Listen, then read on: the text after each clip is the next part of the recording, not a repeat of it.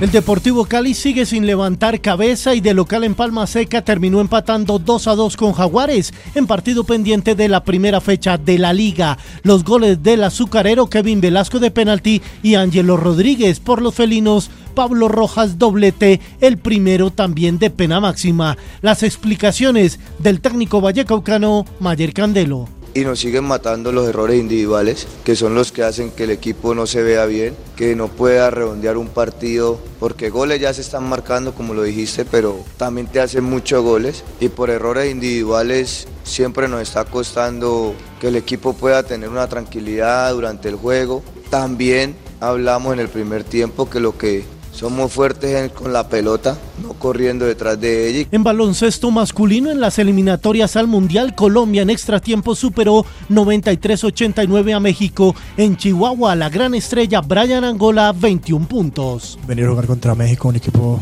eh, que, que, sabemos las calidades y las capacidades que tiene, venir y ganarle en casa con un público como este. Creo que Colombia, el baloncesto de Colombia, todos estamos luchando para que, para que crezca y esa es la idea. Y un triple como este contra México, en México, creo que nos ayuda muchísimo a llegar al próximo partido con mucha confianza y ahora jugamos contra un rival bastante importante que es Estados Unidos y al igual es jugar el partido de nosotros y hacer las cosas de la mejor manera. El lunes en el Elías Chewin de Barranquilla, Colombia recibirá a Estados Unidos y en la Copa Panamericana de Voleibol Femenino en Hermosillo, Colombia arrasó 3-0 a Nicaragua 25-8 y un doble 25-12. Descansa hoy y jugará semifinales mañana. En el abierto de tenis de Estados Unidos, Daniel Galán enfrentará en la final de la cual al italiano Matteo Arnaldi 188 del ranking a las 11 de la mañana. El número uno del mundo, Scotty Scheffler, domina el Tour Championship de Golf en Atlanta y hoy se cumplirán las dos primeras prácticas del Gran Premio de Fórmula 1 de Bélgica.